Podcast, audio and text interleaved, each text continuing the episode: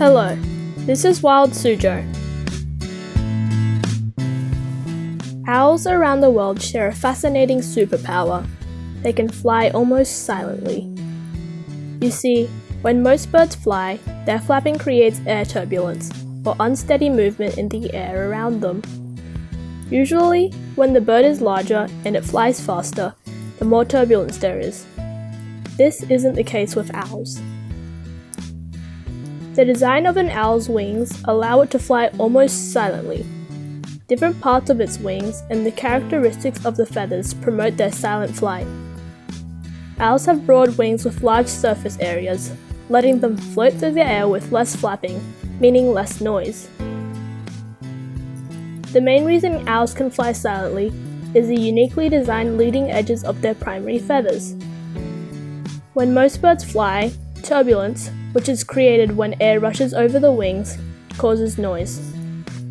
An owl's wings reduce noise caused by turbulence. Their primary feathers are serrated, which breaks down turbulence into smaller currents called microturbulences. Then the edge of the feathers muffles the sound of air flowing over the wing and shifts the angle at which air flows.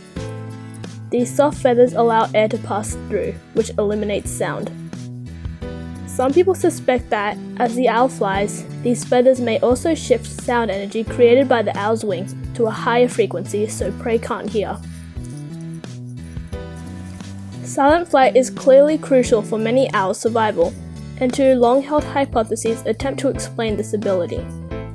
The stealthy hunting hypothesis holds that owls fly inaudibly so that prey can't hear them coming.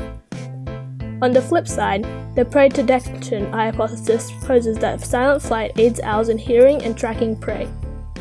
Noisy wing beats impede their hearing, making it harder for them to detect prey, which would be inconvenient during the night since many owls hunt then and rely on their hearing. For Wild Suzhou, I'm Siana. Thanks for listening and see you next time.